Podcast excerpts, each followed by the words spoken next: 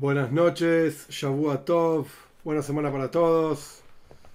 Vamos a comenzar hoy con otra hija de Rebe, una charla de Rebe que es muy interesante. No es muy larga, pero lo vamos a hacer en dos clases.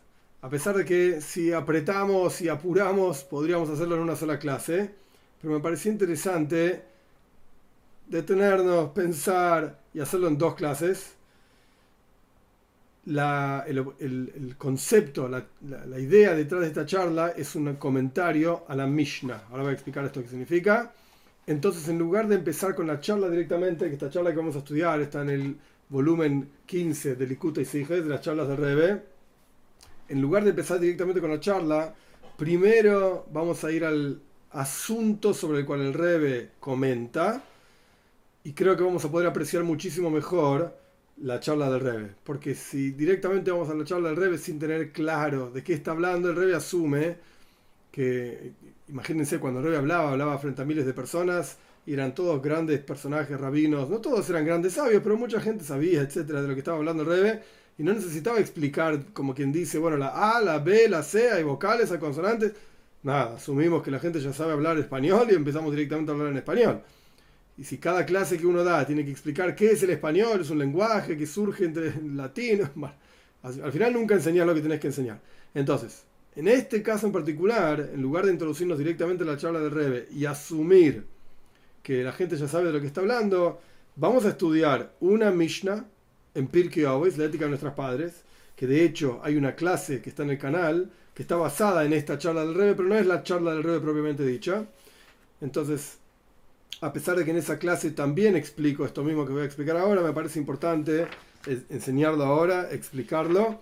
Vamos a leer una enseñanza de nuestros sabios. Mishnah, Mishnah significa el primer escrito de la Torah oral. Parece una contradicción, si es oral es porque se transmite de boca en boca y no está escrita, pero alrededor del año 200 de la era común, Rabbi Yehuda Hanossi, el Rabbi Yehuda el príncipe, decidió escribir parte de lo que hasta ese momento era solamente oral. Hay varias explicaciones, la más simple es porque la gente se estaba olvidando y el, exilio era muy duro, la destrucción del templo, los romanos, del segundo templo, los romanos, Entonces él decidió escribir parte de la Torah oral. Ese escrito que hizo Rabbi Yehuda Nasi se llama la Mishnah, o Mishnah en pronunciación ashkenazi. Si alguno se marea porque a veces digo Torah, a veces digo Toiro, Ok, simplemente la pronunciación, pero al final el, asunto es el mismo. En esta Mishnah hay un tratado, está, está dividido en, órdenes y tratados, es muy complejo, ahora no es, todo no es el momento para toda la explicación. Hay un tratado que se llama Pirkei Avos, la ética de nuestros padres, dividido en capítulos, dividido en párrafos, Mishnayes. Dice la Mishnah, tercer capítulo de Pirkei Avos, la ética de nuestros padres, Mishnah número 14. Dice así, él, que en realidad es una continuación de la Mishnah anterior, Rabbi Akiva, él solía decir, preciado es la, preciada es la persona porque fue creada a imagen, imagen de Dios, como dice el versículo. Dios creó al hombre, como lo va a decir más adelante. Fue creado a imagen. Un aprecio adicional es que le fue hecho saber que fue creado a imagen. Como está escrito, versículo en Breishis, en Parshas Breishis, al comienzo de la creación, Betzelem Elohim Adam. A imagen, en realidad este versículo está en el capítulo 9 de Breishis, no está al comienzo, comienzo más adelante, Betzelem Elohim Adam. Dios hizo al hombre a imagen del Señor. Después, esto es punto número uno. Punto número dos, que no tiene que ver directo con lo que, con lo que vamos a estudiar, pero va a aparecer también en la charla de Rebe, entonces lo decimos ahora para tener el asunto completo, primero la Mishnah completa y después vamos a un comentario. Preciado es el pueblo de Israel, que se llaman hijos de Dios. Un aprecio adicional es que les fue hecho saber que son y que se llaman hijos de Dios. Como está escrito, Di hijos son ustedes de Dios, su Señor. Tercer párrafo. Preciado es el pueblo de Israel que les fue dado una herramienta apreciada por Dios un aprecio adicional fue mostrado al pueblo de Israel, que les fue hecho saber que les fue entregado una herramienta apreciada con la cual fue, creado el mundo entero, como está escrito en Mishlei, en Proverbios, el capítulo 10, una porción buena les di a ustedes, mi Torah no abandonen.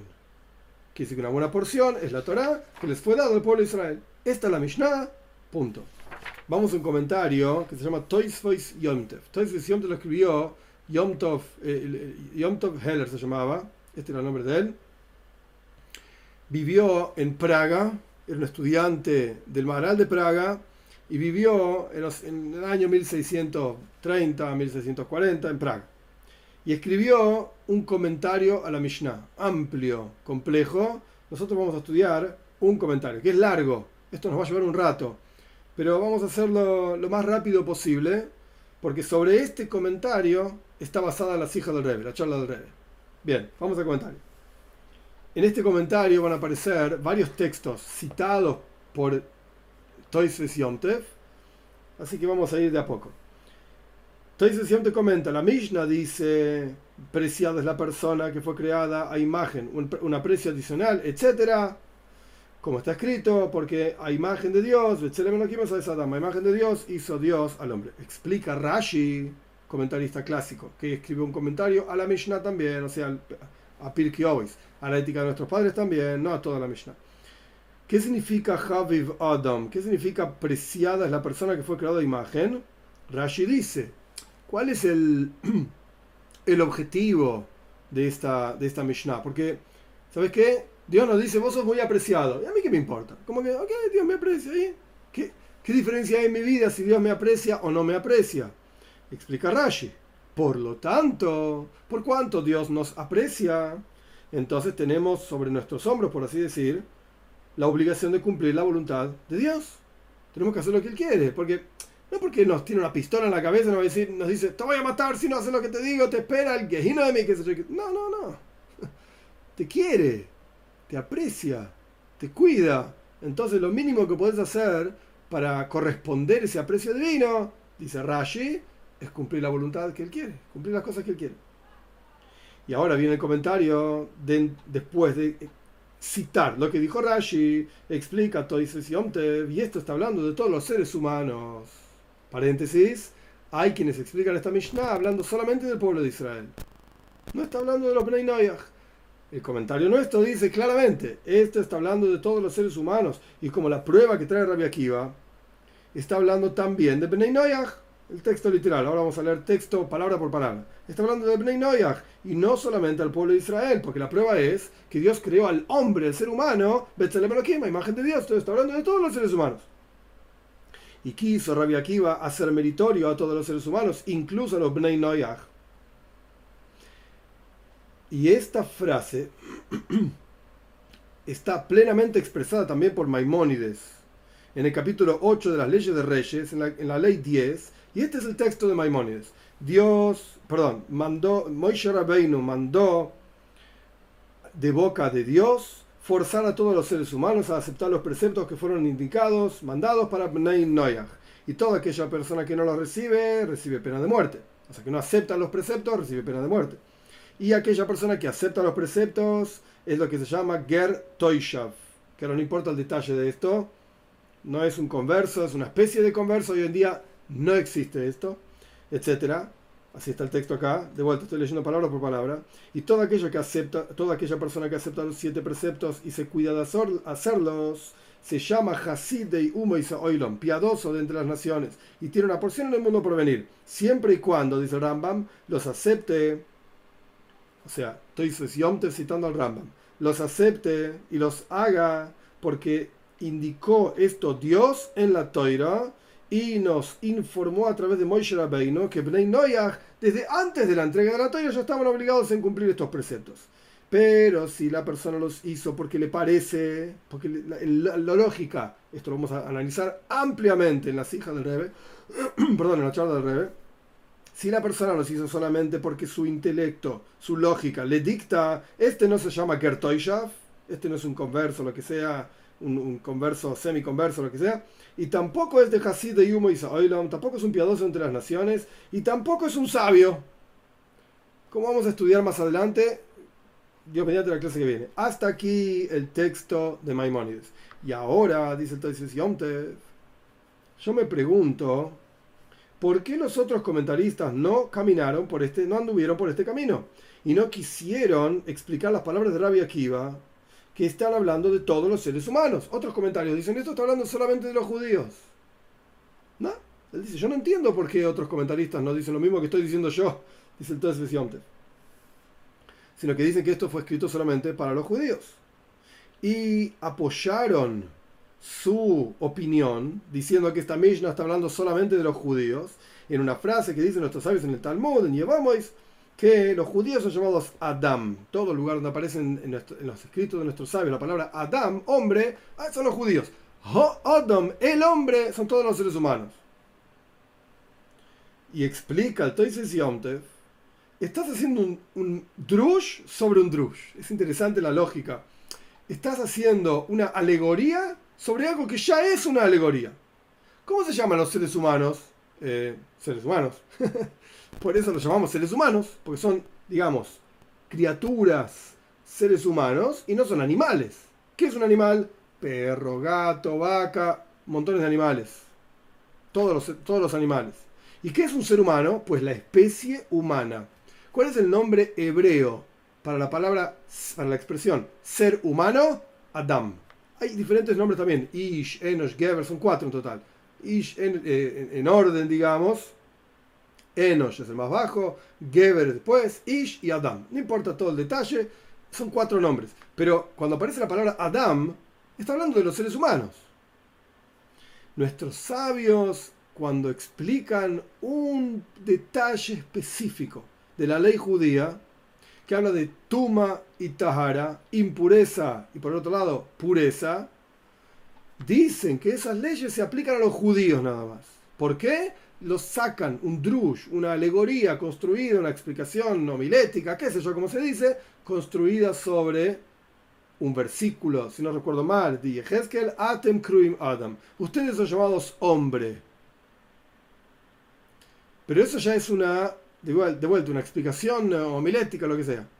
Y acá, cuando dice nuestra Mishnah, dichosa es la persona que fue creada a imagen de Dios, esto también ya es una Mishnah, ya no es un versículo, es una Mishnah, ya es una homilética. Entonces hace una homilética sobre una homilética, una explicación sobre una explicación. Entonces el texto siente que se pregunta, no entiendo qué están haciendo. Esto es tan simple. Adam, son los seres humanos. Volvemos al texto. Y con esto entraron en todo tipo de explicaciones forzadas de la palabra tselem, de la palabra imagen. Porque ¿qué, vas a decir? Que los no judíos no, son, no tienen tselem Elohim, no tienen imagen de Dios, no fueron creados a imagen de Dios. Todos los seres humanos somos iguales, por lo menos exteriormente, parecemos todos iguales. Pero a mis ojos, este es un camino pavimentado y amplio que vino Rabbi Akiva a enderezar a todos los seres humanos, o sea, a ser meritorios a todos los seres humanos. ¿Qué vas a decir? ¿Que los seres humanos no judíos son animales? No seas animal. Esto es lo que está diciendo el sesión. Rabbi Akiva en la Mishnah claramente te está diciendo, hey, los seres humanos son seres humanos y los animales son animales. No tiene nada que ver. Y los seres humanos, ¿qué los hace seres humanos? El versículo, a imagen de Dios fue creado el hombre. Y el perro no fue creado a imagen de Dios. Y el gato no fue creado a imagen de Dios. Y así sucesivamente. ¿Y para qué Rabbi Akiva quería rectificar a todos los seres humanos? Justamente, por eso el comentario continúa diciendo, porque fuimos mandados, los judíos, de boca de Moshe Rabbeinu, como explicó el Rambam, a enseñar a todos los seres humanos las siete leyes de Bnei ¿Qué le vas a enseñar a un perro y un gato que tiene que no robar y no matar? Es un perro y un gato, ¿qué querés? Pero a un ser humano sí le puedes decir no robes, no mates.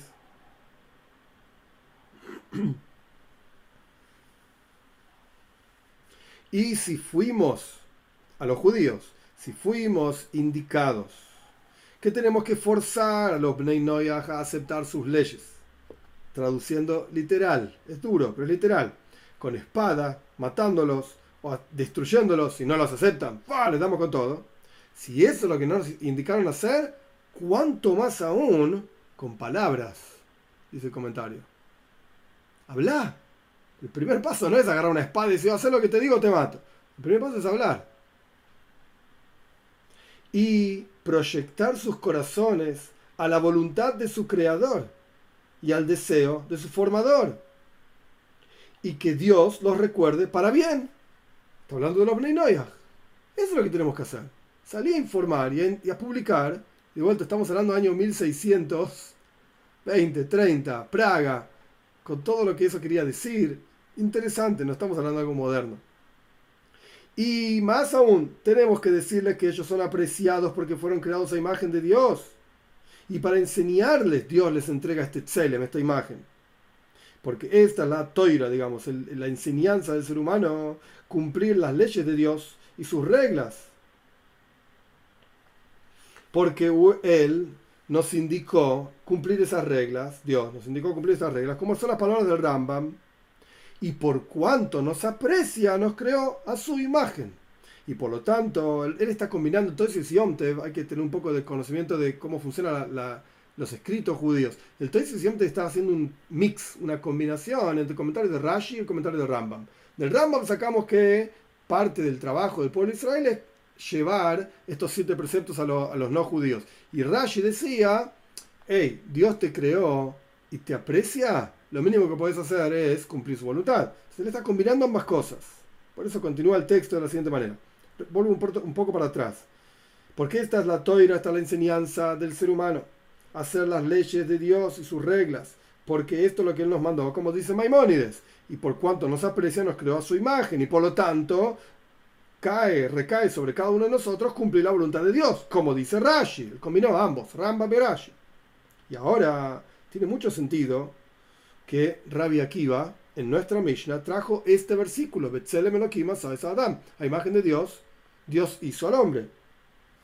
A pesar de que hay varios versículos antes que este, por ejemplo, como el versículo que dice, al comienzo del relato de la creación, nace Adam Betzalmeinu, hagamos al hombre a nuestra imagen. Sea la razón por la cual esté, sea cual fuera la razón por la cual está ese versículo en plural, hay un video en el canal sobre esto, ahora no es el momento para explicar. Pero este versículo que le fue dicho al respecto de los preceptos que o sea, el versículo que Rabbi Akiva trae como prueba para en la Mishnah, Adam, es un versículo que está hablando de los preceptos que Dios mandó a todos los seres humanos. Y es por eso que Rabbi Akiva trae ese versículo específicamente. Porque justamente Dios indica y manda diferentes cuestiones. ¿Por qué? Porque hizo al hombre imagen de él. Y esto incluye Bnei porque ese versículo fue dicho para Bnei Y para Bnei dice Rabbi Akiva estas palabras. Y ahora tiene sentido también que dice Shenibra Betzelem, el hombre fue creado a imagen. Y no está la palabra Elohim. De vuelta, volviendo al texto de la Mishnah, la Mishnah dice Javi Vadam Betzelem. Dichosa la persona que fue creado a imagen. ¿A imagen de qué? A imagen de Dios. ¿Por qué? El versículo dice que Betzelem Elohim imagen de Dios, Asa es Adam, hizo el hombre. Pero en la Mishnah no está la palabra Elohim. ¿Por qué? Se explica entonces Yom Y lo va a explicar el Rebe también, en la, en la Sija lo va a mencionar. Porque al respecto de los hijos, de los hijos de Dios, que es la segunda parte de la Mishnah, la Torah dice, Banim la somos hijos de Dios. Makom es una forma de decir Dios, quiere decir lugar literalmente, pero Dios es el lugar de todo el mundo, etc. ¿Y por qué? Porque acá también Rabbi Akiva está enderezando a los seres humanos y les está diciendo, miren muchachos, estas son mis palabras, fueron creados Betzelem, a imagen, y que ¿cuál es la imagen? Betzelem Elohim, la imagen de Dios, como quien dice que la creación fue a imagen de Dios. Pero por cuánto, está hablando de Benay no está diciendo, no está poniendo a todo el mundo en la misma bolsa, obviamente, está hablando de la mayoría, pero no quiere decir que todos son iguales a esto que está diciendo el Toisesión. Por cuanto ellos no cumplen sus preceptos. Y a pesar de que si los cumpliesen,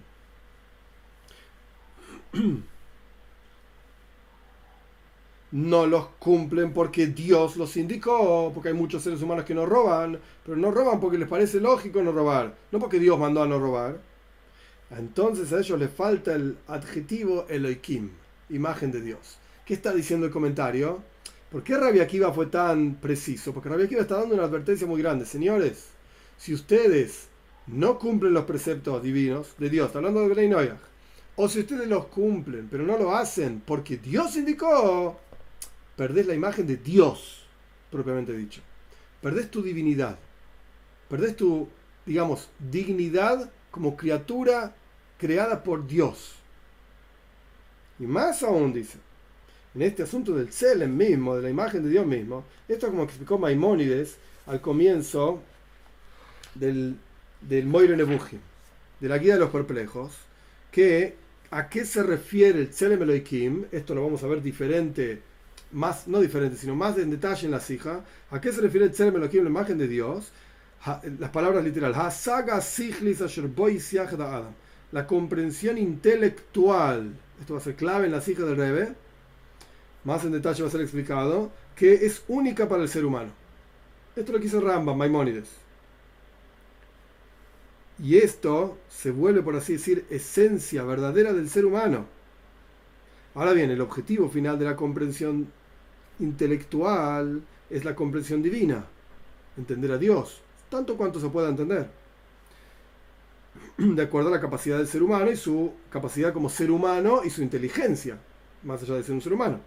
Y por lo tanto, este gran sabio y pleno Rabbi Akiva en la Mishnah fue muy sabio y dijo que al respecto de Bnei Noyach no hay Tselem Elohim, imagen de Dios, porque ellos les falta en realidad este conocimiento divino. Y de vuelta, está hablando de la generalidad. Nosotros, gracias a Dios, estamos acá sentados estudiando sobre Dios. Entonces, de, él, de, de de la gente que está acá sentada, de nosotros, no está hablando. Está hablando de la gran, mayoría de la gente que va tras la Coca-Cola, el choripán, el chorizo, los placeres mundanos y materiales, etcétera, etcétera. Daila Mavin, como dicen nuestros sabios en muchos lugares, suficiente para el que entiende. Y el, entonces por eso no tiene la palabra Elohim. Cuando Rabbi Akiva dijo su Mishnah, no está la palabra Elohim. Y el versículo dice, Tselem Elohim justamente, a imagen de Dios hizo Dios al hombre para enseñarte que efectivamente así fueron creados, incluyendo Benay Es decir, que esta es la intención inicial de la creación del ser humano, que él tenga capacidad, él, ella lo mismo, capacidad intelectual que llegue al conocimiento de Dios. Pero la verdad es que no lo conocen y no lo entienden y andan en la oscuridad. Y no salió, no se cumplió esta intención divina en forma práctica como correspondería, de manera tal que dice Rabbi Akiva en su Mishnah, Betzelem, imagen sola, corta la palabra Elohim, no va. Solamente la palabra Betzelem. Y no Tzelem Elohim, por cuanto esta intención divina, que es la captación del ser humano de Dios, no se cumplió. Y solamente tienen el potencial. El potencial.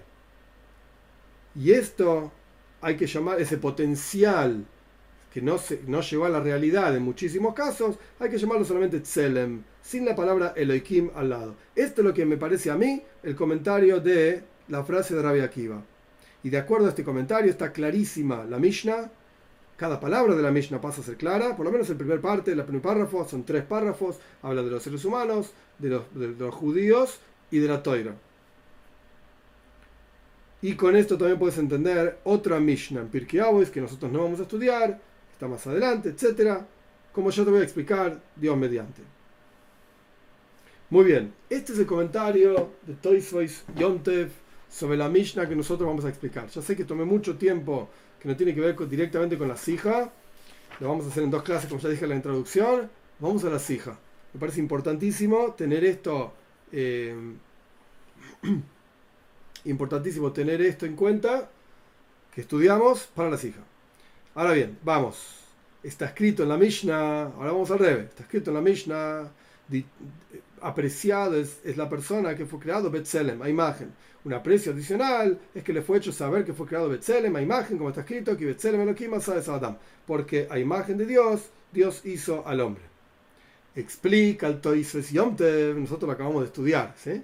Explica el Toises Yomtev que del hecho de que el Tana, o sea, el autor de la Mishnah, en este caso Rabbi Akiva, el hecho de que Rabbi Akiva trae el versículo Adam, que imagen de Dios, Dios hizo al hombre, que fue dicho a los Bnei a Noyach y a sus hijos, de aquí se entiende que cuando la Mishnah dice dichosa la persona, etc., se refiere también a Bnei Noyach.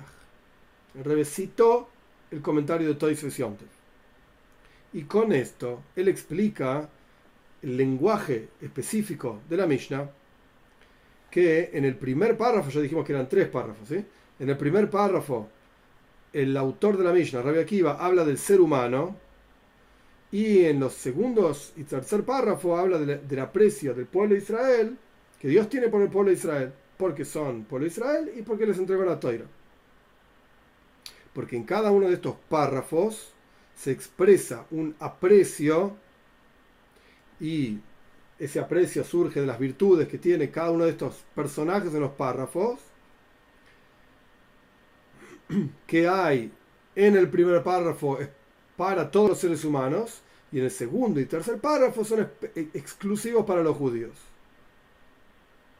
O porque son judíos o porque se les fue entregado la toira, lo que no es el caso con el concepto de Nibra Betzelem, fue creado a imagen de Dios, esto se refiere a todos los seres humanos. Y ahora el Rebe empieza su análisis. Hasta ahora fue solamente citando el comentario que nosotros acabamos de estudiar. Ahora viene el análisis, el análisis del Rebe. Y la diferencia acá para los judíos es, porque en la práctica la Mishnah en Pirkei Avos, la ética de nuestros padres fue escrita de vuelta por Rabbi Yehuda Nasi para los judíos. Entonces a mí que me importa en un texto orientado a judíos que me empiece a hablar de Bnei Noyach y que ellos también tienen la imagen de Dios, ok, qué sé yo, que cada uno se arregle como puede. La diferencia es por qué este, esta información está en una Mishnah, en una enseñanza para los judíos. ¿Por qué fue introducido este texto en el tratado de Avois, de, la ética de nuestros padres, que es una enseñanza para cada judío en su servicio a Dios? Entonces el Toisesión debe explicar lo que dice el Rambam Maimónides, que Dios mandó a Moshe por la boca de Dios a forzar a todos los seres humanos a aceptar los preceptos que fueron indicados a, a Bnei y los Bnei Noyach los tienen que cumplir, continuando con el comentario, eh, todavía no empezó el análisis del Rebe, eh, los Bnei Noyach los tienen que cumplir estos preceptos, no porque a ellos se les ocurre que son correctos, sino porque esto es lo que mandó Dios en la Toira. Y esto es lo que quiere decir el el Tana, el autor de la Mishnah, preciada es la persona que fue creado a imagen de Dios, con esto nos está, está dando una enseñanza al judío, que el judío debe y puede influir sobre todos los seres humanos para seguir los preceptos que Dios mandó en la toira a través de explicarle el aprecio que Dios tiene por cada ser humano, por cuanto fue creado a imagen de Dios. Y entonces como explicaba Rashi en el comentario de Toises Yomtev, entonces reside la obligación sobre el ser humano de cumplir la voluntad de Dios. Punto. Capítulo 1, el Rebe citó la Mishnah y el comentario de Toises Yomtev. Ahora sí viene el análisis del Rebe. Se entiende y es simple que incluso de acuerdo al comentario que la palabra Adam, o sea, Toises Yomtev, la palabra hombre, aquí en esta Mishnah, se refiere a todos los seres humanos. Sin embargo, también incluye a los judíos. Al fin y al cabo, los judíos también somos seres humanos. Y con seguridad, los judíos también fueron creados a imagen de Dios. El rey pone entre paréntesis Elohim. Selem Elohim. Ya vamos a ver más adelante. Y esto, este concepto de que la Mishnah, ¿qué pasa? Hay comentarios que dicen que la Mishnah que estamos estudiando, la enseñanza esta de que el aprecio de Dios por el hombre, habla de los judíos nada más. Ok, ahí tenés un problema con Noyas, que no fueron creados a imagen de Dios, también fueron creados. Ok. Y este comentario todo ese te dice, no, pará, la Mishnah son tres párrafos. Seres humanos, judíos, toiro. Dios quiere a los seres humanos, Dios quiere a los judíos porque son sus hijos, Dios quiere a, los judíos porque les entregó la toiro. Entonces el Rebe dice, ok, entonces el primer párrafo no está hablando de los judíos. No tiene sentido, los judíos también fueron creados a imagen de Dios. Entonces acá hay algo diferente. Hay algo que necesita un nivel más de profundidad. El primer párrafo está hablando de todos los seres humanos, judíos y no judíos. El segundo párrafo está hablando de los judíos. Y el tercer párrafo está hablando de la toira que Dios entregó a los judíos. Vamos a ver. ¿Cómo entendés entonces que al respecto de los judíos hay como dos cuestiones? Cuestión número uno, el primer párrafo de la Mishnah, en donde habla del Tselem, la imagen. El segundo asunto dice que los judíos son hijos de Dios. Y el tercer asunto de la Toira.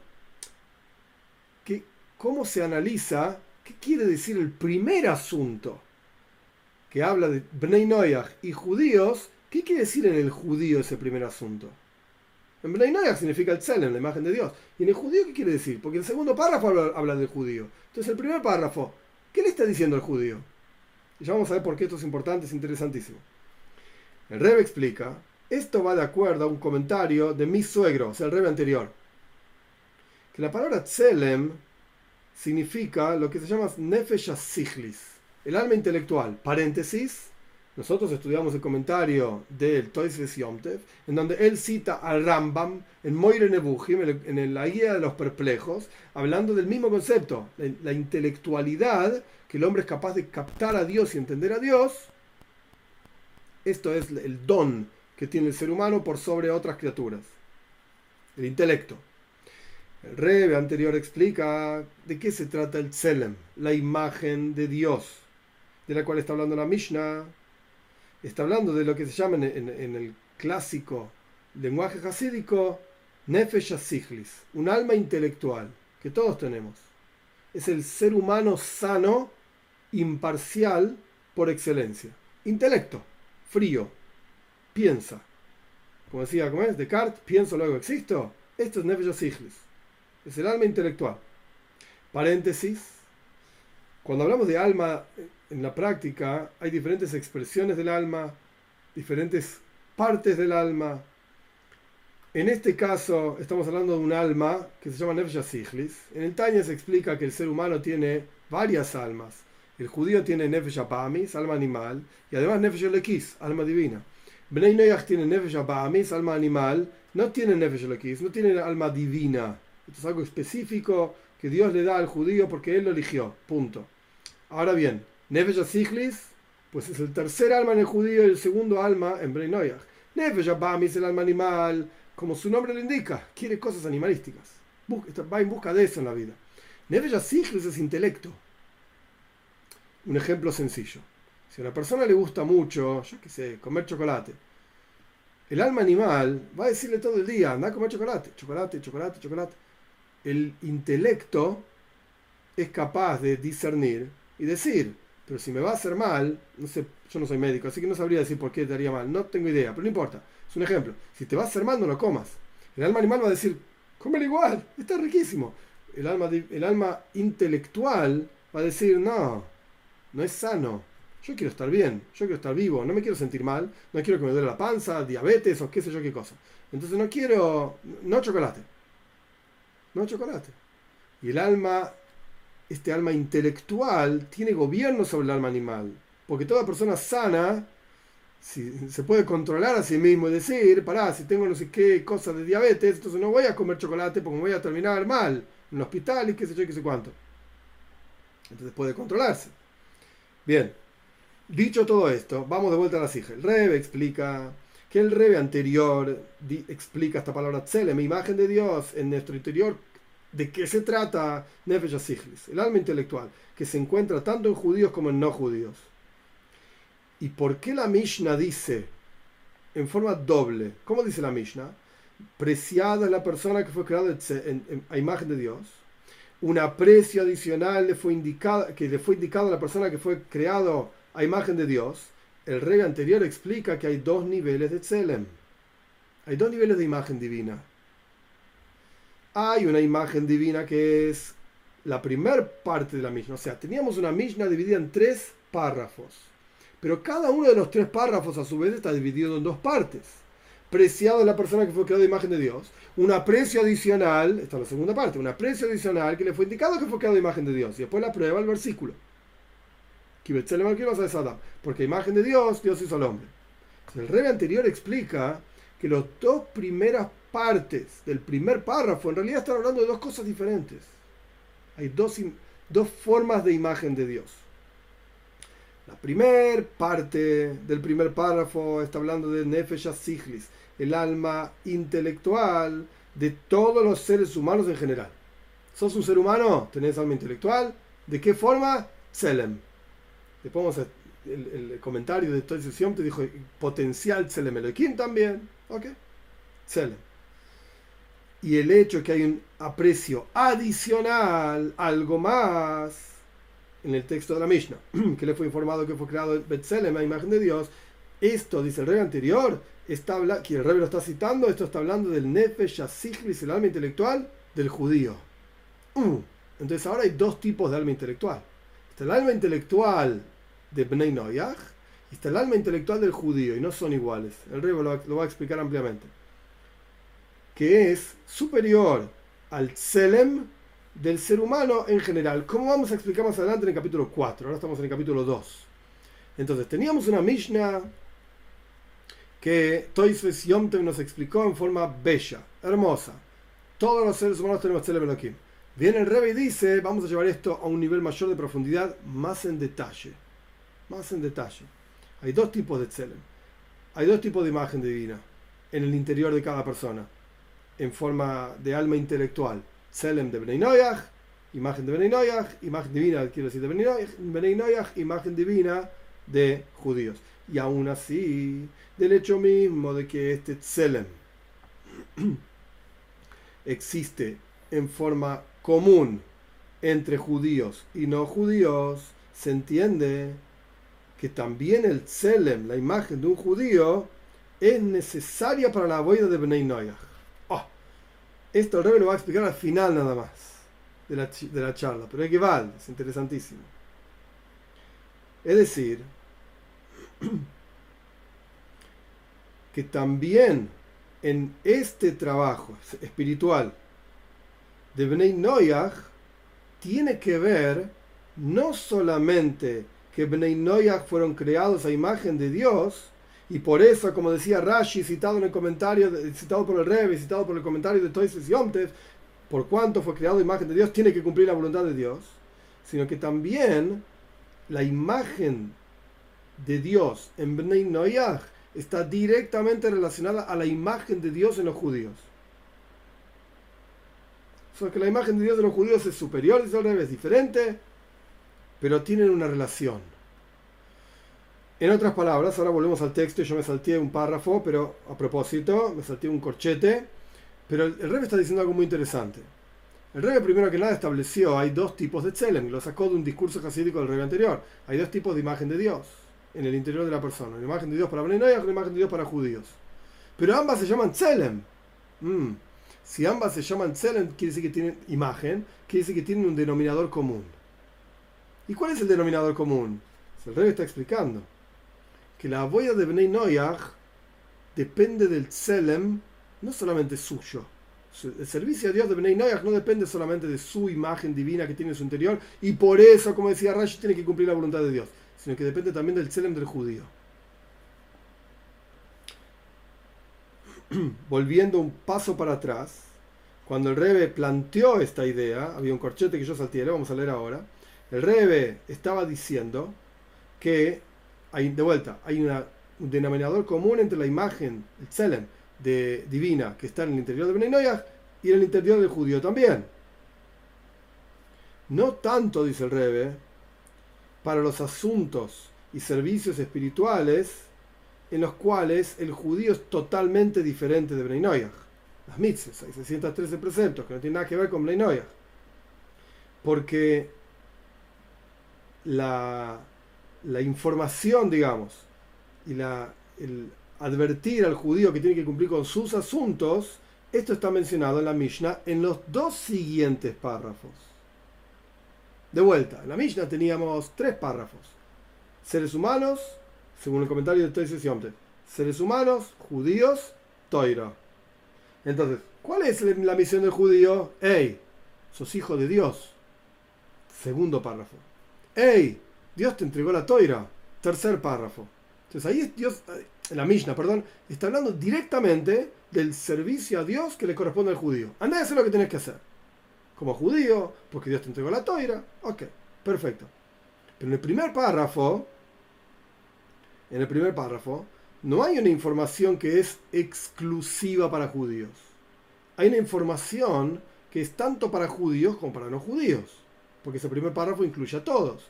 Hay, hay dos tipos de tselem diferentes, hay dos tipos de imagen divina diferente, la del no judío y la del judío. Ok, pero se llaman igual, que sí que están conectadas. Entonces hay un párrafo en la Mishnah en donde hay una, digamos, por llamarlo de alguna manera, advertencia, una información de qué hay que hacer con la vida, por así decir. ¿Cuál es la información? Como decía Rashi, por cuanto Dios te quiere, anda y haz lo que Dios espera de vos. Esa información es para judíos y para no judíos. Pero la Mishnah los pone juntos y los llama con el mismo nombre a pesar de que no son iguales. Entonces hay algo común. Están pegados. El Tselem, como vamos a explicar ampliamente en las hijas. la imagen del no judío y la imagen del judío tienen ahí una conexión. Tenemos que entender, y esto justamente todo el asunto de las hijas.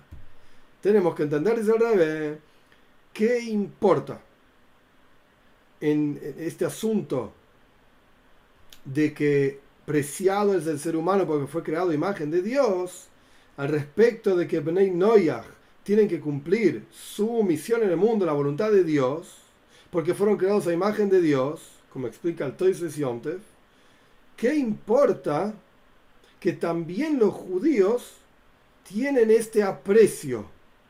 Solo que en otro nivel, pero tiene este aprecio también. El rey está preguntando, la Mishnah debería haber sido mucho más simple. Párrafo 1 habla de no judíos. Párrafo 2, judíos. Párrafo 3, Toira.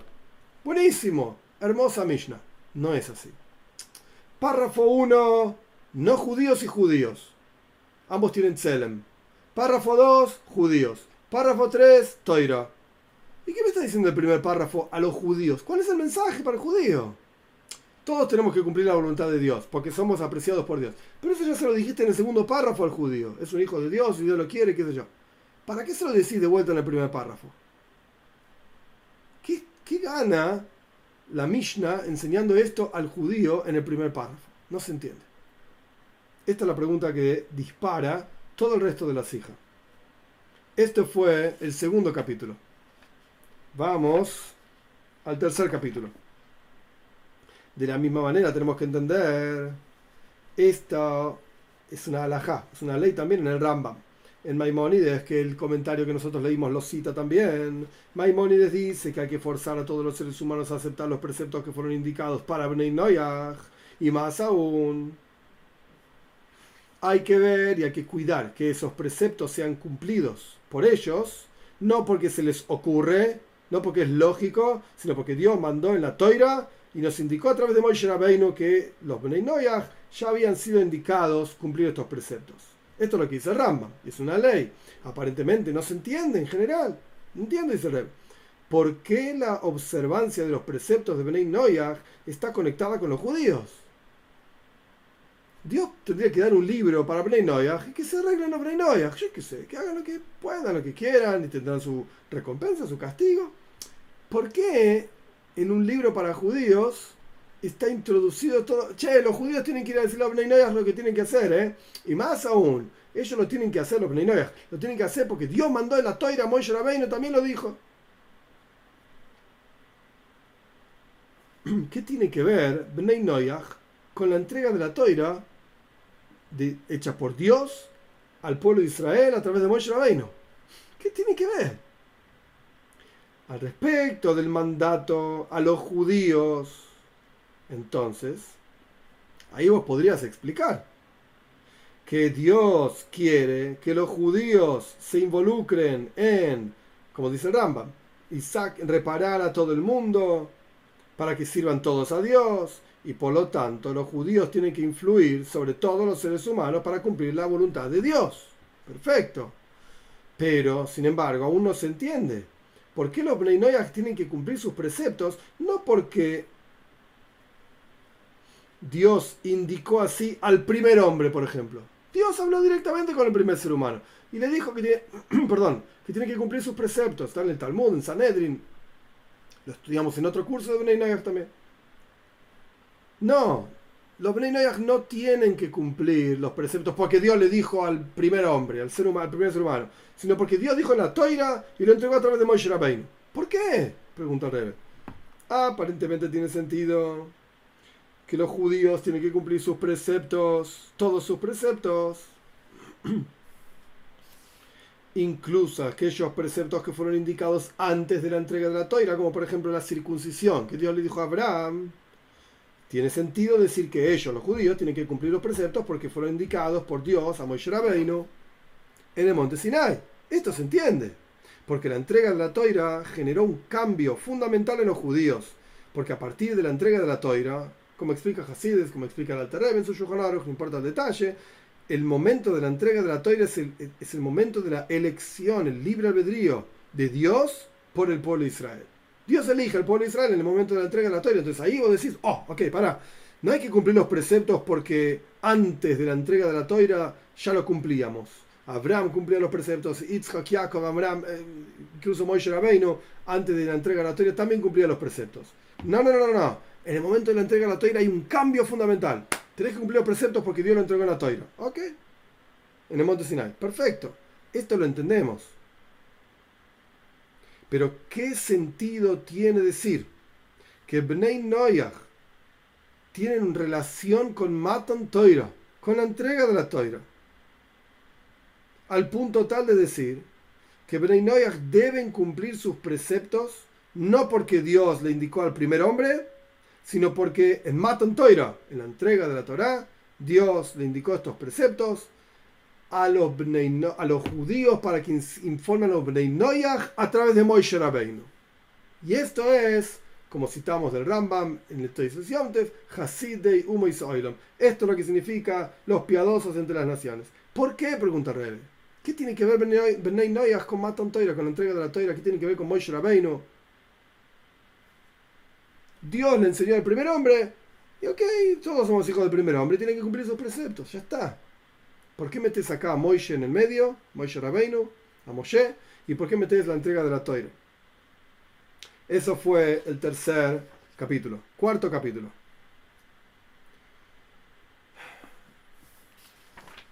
Me parece que lo vamos a dejar para la clase que viene. Así hacemos directamente desde el cuarto capítulo hasta el final de toda la enseñanza. Porque acá empieza, digamos, la, explicación más profunda y creo que vale la pena detenerse y hacerlo pacientemente. Vamos a pasar a las preguntas, veo que hay un montón y montón de comentarios, eh, así que vamos, vamos con las preguntas, me parece mejor. Y Dios mediante la clase que viene terminamos esta sija, esta charla y explicamos. Un momentito, vamos leyendo.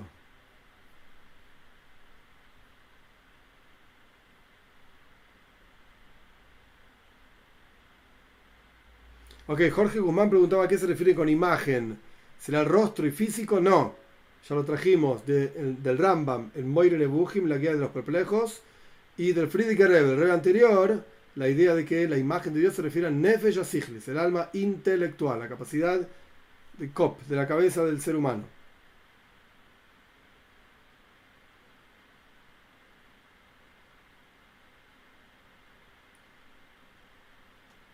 Interesante, Vladimir dice que buena religión los Bnei y José le responde, no es una religión, ¿ok? José tiene... Y Tommy también dice lo mismo, es verdad. Selva también, es verdad. Eh, un segundito. Yo lo llamaría todo esto. Hay quienes, quieren, hay quienes critican el nombre noajismo y qué sé yo. No importa mucho el nombre que le pongan. Pónganle pirulismo si quieren pero es judaísmo para no judíos. Eso es la, es lo que, de eso se trata. Y de hecho esta sija es básicamente expresa esta misma idea. Porque, de vuelta, estamos diciendo que Bnei Noyaj efectivamente tienen una relación con Matan Toira, y ahí es donde surge el judaísmo, donde empieza todo esto.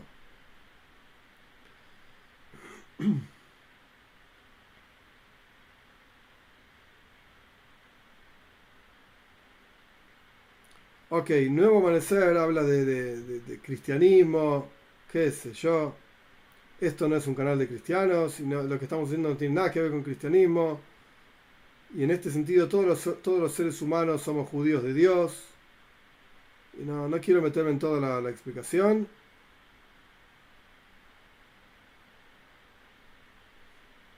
Dios que no es el hijo de Dios, para nada. para nada, un desastre. Ok, ¿qué va a hacer? Correcto, Tommy dice, Dios no engendra, ni, ni engendró, ni nada por el estilo, no engendra con mujeres Dios, no hay diosa tampoco, como decían los, los, griegos, que tenían el dios y la diosa y tenían hijos, y se engañaban unos a los otros. Ok, no. ¿Qué vamos a hacer?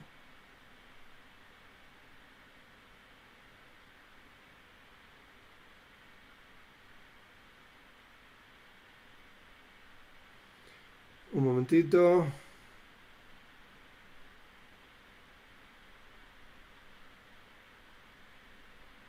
Elisa dice, toda acción del hombre, Bnei Noyach, tiene que ver con la intención del corazón referente a los preceptos. Mm, no sé si entendí la pregunta, Elisa. Toda la acción del hombre. Acá no tiene que ver con Bnei Noyach o no Bnei Noyach. Esto tiene, si entiendo la pregunta, tiene que ver con la motivación del ser humano. Y en este sentido somos todos, todos los seres humanos iguales, judíos y no judíos. Hay una estructura específica del alma, en donde del alma, de, la mente. Yo no soy psicólogo, ni psiquiatra, ni nada por el estilo, pero Hasides habla mucho, el, Hasidut, el pensamiento hasídico habla mucho del alma, del cerebro, del intelecto, de las emociones. Todas las acciones del ser humano tienen que ver con una intención. Es interesante, es una cuestión alágica también. No es práctico lo que estoy diciendo, ya lo sé y por eso no voy a enseñar todos los detalles, pero alágicamente el ser humano siempre tiene intención. No hay un caso en el cual no tenga intención. No estamos hablando de seres humanos enfermos mentales. Esa es otra historia. No estoy hablando de eso. Gente sana siempre actúa con una intención. A veces la intención es consciente y a veces la intención es subconsciente o inconsciente. Pero está, está igual la intención. No sé si era esa la pregunta, Elisa. Gerson Orlando dice que hoy pecó. Lo siento mucho. ¿Cuáles, ¿Cuáles son los pasos para retornar al Creador? Pedirle perdón pedirle perdón y aceptar sobre vos mismo no volver a pecar, o por lo menos hacer el esfuerzo, tu máximo esfuerzo para no volver a pecar, sea lo que fuera que significa pecar, no sé, y no importa ahora los detalles, no es algo para decir públicamente, pero este es el concepto de chuva. Chuva es, la persona se arrepiente, chuva es arrepentimiento, justamente, o retorno, la persona se arrepiente de lo que hizo y se esfuerza para no volver a hacerlo. Y un detalle interesante que trae el Rambam, Maimónides, en sus leyes de chuva, de arrepentimiento, es no busques volver a estar en esa situación para probarte a vos mismo a ver si pasás o no pasás. Lo decimos todos los días en el rezo, no, a Dios le pedimos, no nos traigas pruebas. No.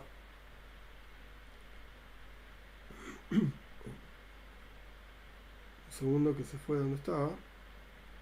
Selva dice, el alma está capacitada para el reconocimiento de los atributos divinos, en la medida que estos atributos, en un grado reflejado, y también pertenecen a ella, al alma. Sí, esto es lo que decía Toys Yomtev.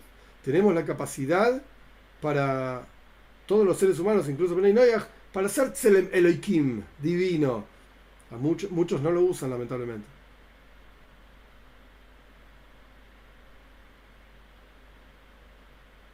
Tommy pregunta si somos creación o hijos de Dios. y los hijos son creación de los padres, por lo menos en sociedad con Dios. Es lo mismo. No sé qué... ¿Cuál, ¿Cuál sería la diferencia, Tommy? No sé bien a dónde apuntás. Sí, José también dice ambos. Esteban Neri Flores, una consulta. Me he puesto a estudiar la guía de descarriados y perplejos del Rambam. Sí. ¿Que es tan fundamental para un Breinoyach estudiarla o es un documento de Alajá? Ok. Recomiendo no estudiar Moire Nebuchim, la guía de los perplejos del Rambam. Pero no es que lo recomiendo porque, estamos hablando de Bnei No recomiendo ni, ni para judíos. Yo no lo estudié todo, solamente textos acá y allá, se usa como texto de referencia, es extremadamente complejo y confuso. Y una persona que está buscando el camino, no una persona que está en el camino, tiene las ideas claras y está estudiando un texto profundo para justamente, valga la redundancia, profundizar y avanzar. No, una persona que está buscando el camino, agarra guía de los perplejos y no entiende nada. Estás confundido, ¿qué vas a encontrar ahí? te vas a marear más. No lo recomiendo. No es un texto de alajá, no es un texto de ley. Moire Nebuchim no es ley, subrayo, es un texto donde, que, que Rambam escribió, Maimonides escribió en su momento, aproximadamente año 1100, un poco antes, el Rambam escribe este texto porque los estudiantes, muchos estudiantes en su época, en donde él vivía, España, una España con, árabes, con cristianos ahí luchando para, conquistar el lugar, etc. Eh, pero principalmente árabe, una España que los estudiantes de judaísmo estaban desviándose a las enseñanzas de Aristóteles. Entonces el Rambam escribe todo un libro filosófico, porque este era el lenguaje que los estudiantes buscaban en esa época, escribe un libro, un libro filosófico para mostrar cómo la lógica de Aristóteles y todas las enseñanzas, digamos, entre comillas, religiosas de Aristóteles, no son del judaísmo. No son compatibles, cosas que sí, cosas que no. Y en esto se detiene en montones de conceptos, en profecía, qué es la profecía, qué es el alma del, ser humano, montones de explicaciones sobre la, la Toira, la, Rabbeinu, la entrega de la Toira, montones en el tercer, la tercera parte de explicaciones sobre, los, sobre las mitzvot, sobre los preceptos. Por, esa explicación el Rambam fue extremadamente criticado también. No recomiendo estudiar Moire Nebuchim. No. José Olivares pregunta, tengo entendido que en la entrega de la Torá había egipcios infiltrados como, así como Erev Rab y otros tipos ¿Esto significa que la Torah es para todos? Interesante, José. La respuesta simple, rápida es no. Ahora vamos a un paso más. No es que había egipcios infiltrados. La Toira cuenta, Parshas Beshalach, la Toira nos cuenta que Begam Eirev Rab Allah Itam, Bakar, también junto con el pueblo de Israel salieron Eirev Rab, ¿Qué significa Eirev Rav? Son dos palabras. Eirev significa mezcolanza, Rav significa mucha. Significa, y esto lo que quiere decir, nuestros sabios lo dicen, los comentaristas lo traen, etcétera, es conocido, no es ninguna, ninguna cosa oculta, mística ni nada por el estilo, es conocido por todos.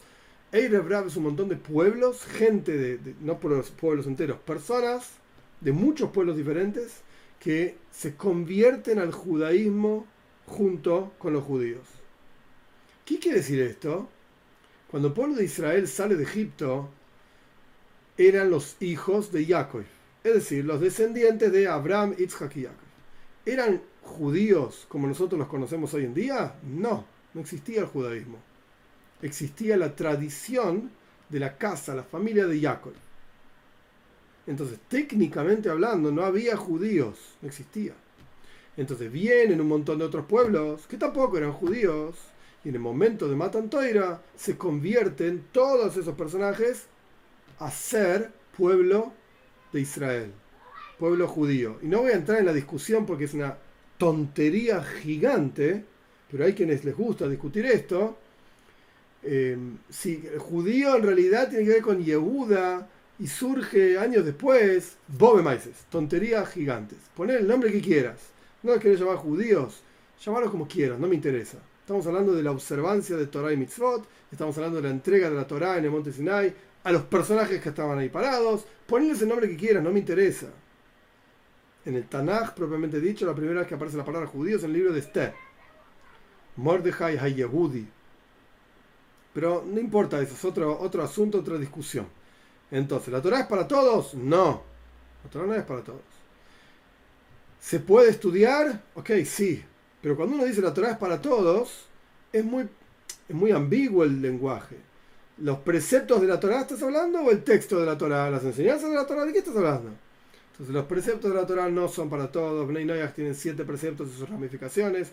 Judíos tienen 613 preceptos y sus ramificaciones también. ¿Podés, como Ben Noyach, estudiar la Torah? Sí, señor. Podés estudiar todo el Tanaj. Todo el Tanaj entero. Con el comentario de Rashi también. Con otros comentarios también. ¿Podés entender el texto de la Torá? Sí. Para todos. Pero los preceptos de la Torá son para todos? No. no. Laura, Laura pregunta, ¿qué significa Shem? ok, no hay una sola traducción de la palabra Shem. Shem puede ser la ciudad de Shem, Shem puede ser un personaje en Parshas Vaishlas que se llamaba Shem, Shem ben Hamor, hijo de Hamor, que lo termina matando Shimon y Levi. Y Shem también quiere decir hombro, en hebreo, hombro. De hecho, en el, en el versículo clásico de Tzefania, en el capítulo 3, versículo 9, donde Tzefania dice que entonces dice Dios, en la época de Moshiach voy a tornarse a las naciones con una lengua clara, Likro me llama Shem, para todos llamar el nombre de Dios. La Abdoi Shem Echod, Shem, para que todos sirvan a Dios, Shem Echod, hombro a hombro, judíos y no judíos. Y hay otra traducción más de la palabra Shem, porción. Esto está en Parshas Vayechi, cuando Jacob está muriendo, donde Jacob le dice a, a Yosef, Shem Ahad una porción adicional por sobre tus hermanos. Esas son las traducciones de la palabra Shem. No sé el contexto en el cual lo estabas estudiando. César pregunta, antes de la entrega de la Torá, ¿solamente el asesinato era capital? Después de la entrega de la Torá, ¿los siete preceptos son capitales? No. No, ¿por qué? ¿De dónde sacaste esa diferencia? No la conozco.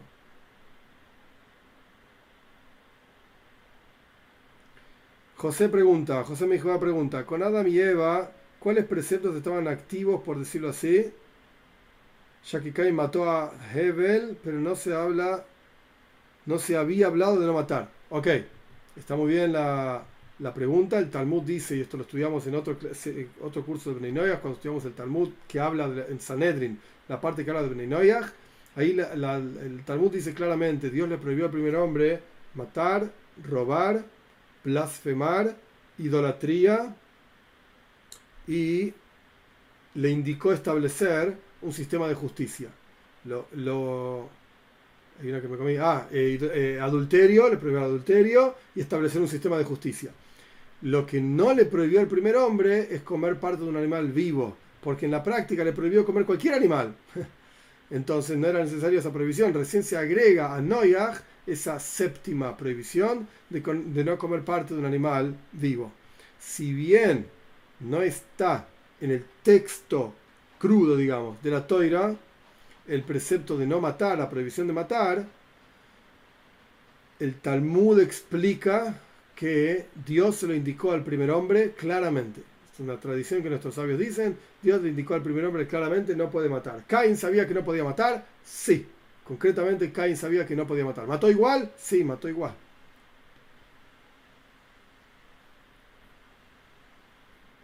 Segundo. Shem no es alma. Ah, Tselem. Shelem, no, Tselem. Yo di toda una explicación de Shem, perdón. Es Tselem. Yo lo escribiría T-Z-E-L-E-M.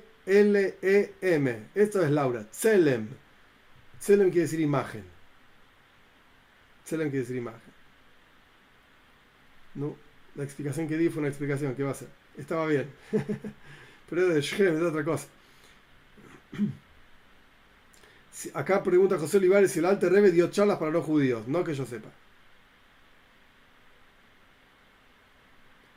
Y Sabrina dice, ¿es a través de Am Israel la relación con Matan Toira? Sí, claro que sí. El Rebe lo va a explicar la clase que viene, lo vamos a estudiar en detalle, Sabrina, Dios mediante.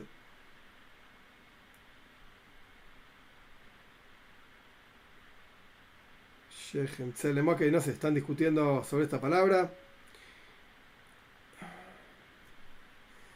Laura pregunta, ¿qué hacen diferencia entre rabinos que hacen diferencia entre personas de las naciones? Por ejemplo, la Shona Ra no es un mandamiento para Bnei de las naciones. Epa. Ok, no sé quién dice esto, pero yo no estoy de acuerdo.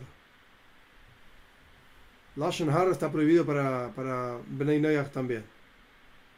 Lo podemos estudiar en profundidad, no es el momento ahora, pero el Lashon está prohibido también para Noyach. Marco, gracias por la fidelidad. Veo los comentarios. José Olivares dice, si no existiera el libre albedrío, no existiría la fe. Mm, no, no veo la conexión.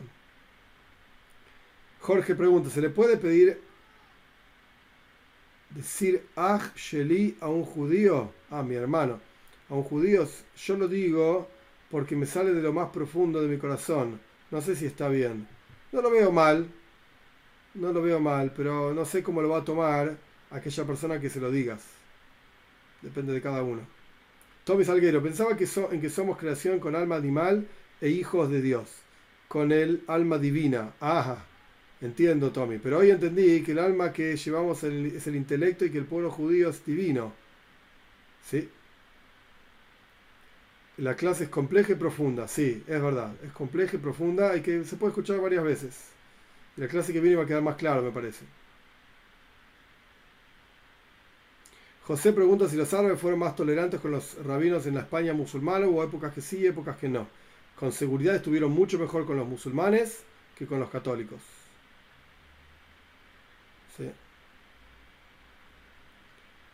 César dice que los no judíos copiaron la Torah y se la apropiaron para hacer la diferencia. Dios le dio a Israel la Torah oral. Sí, no es que está mal, pero no, no, no nos entregó la Torah oral por los cristianos que copiaron la Torah. La Torah oral fue entregada junto con la Torah escrita. Ambas van de la mano.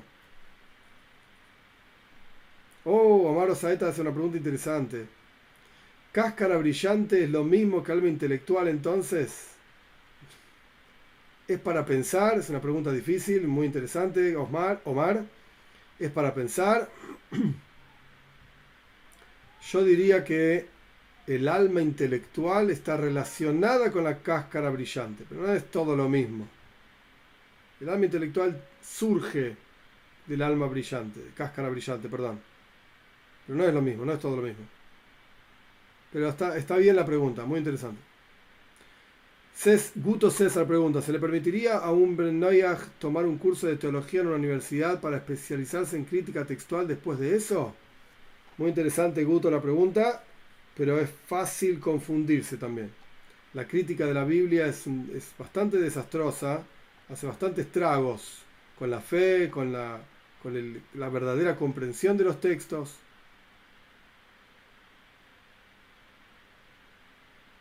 Le pregunto porque hay disciplinas en el plan de estudios del curso que abordan temas relacionados con la idolatría.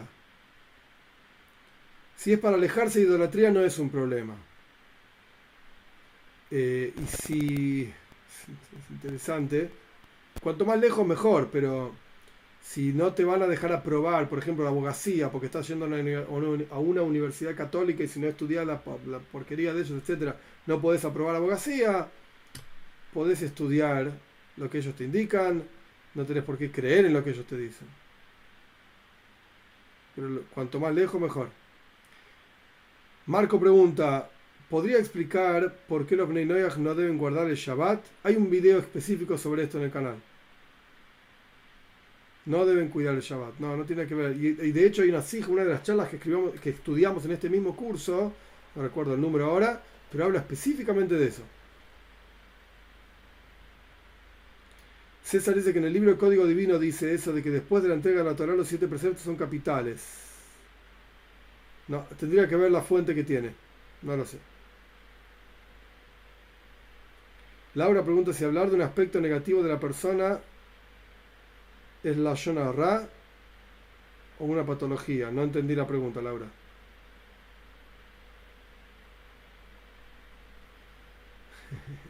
Jorge pregunta cuándo es la reunión. Va a ser para febrero, probablemente no sabría decir si finales de febrero. Paciencia, Jorge, paciencia. Rabino, una persona para dar clases de Kabbalah, ¿tiene que ser rabino judío? Pregunto por qué tanta gente dando clases y no tienen los requisitos. Una persona no judía que, da, que enseña Kabbalah no sabe de lo que está hablando. Puede haber estudiado, es, un chanta. En, castellano, en Argentina se dice un chanta. ¿Qué va a ser? No, Dios mediante seguimos el, el, sábado a la noche que viene. Hay que alejarse de esos canales que son un desastre, enseñan cualquier cosa. ¿Qué va a ser? hay rabinos que piensan que el fue escrito por Moisés Cordovero. Es una burrada. ¿Qué va a ser? Es una burrada. Por eso hay que alejarse de los burros. Porque los burros hacen, dicen burradas. ¿Qué va a ser? No, Dios mediante, el sábado que viene a la noche seguimos. Que tengan un Shabu Tov, una muy buena semana para todos. Y que podamos estudiar cosas genuinas. Lo que pasa que es bueno YouTube porque da acceso a muchas cosas buenas, pero está lleno de basura también, a muchas cosas malas. Canales mesiánicos, dice Striker, exacto, son una estafa. Hay que tener muchísimo cuidado, muchísimo cuidado. El Islam no es una imitación del judaísmo, Esteban. No, no es una imitación del judaísmo. Mahoma cuando decidió armar el Islam, lo armó parecido al cristianismo, con componentes del cristianismo, con componentes del judaísmo, para, para atraer a los judíos y a los cristianos. Es una cosa más trucha imposible. ¿Qué va a ser? Buena semana para todos, gente.